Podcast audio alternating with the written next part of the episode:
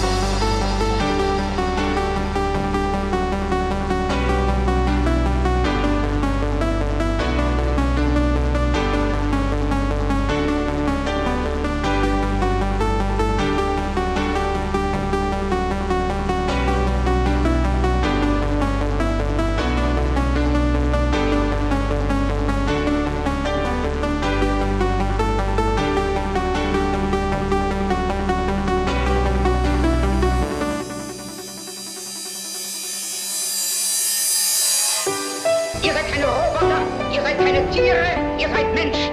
Bewahrt euch die Menschlichkeit in euren Herzen und hasst nicht. Nur wer nicht geliebt wird, hasst. Nur wer nicht geliebt wird.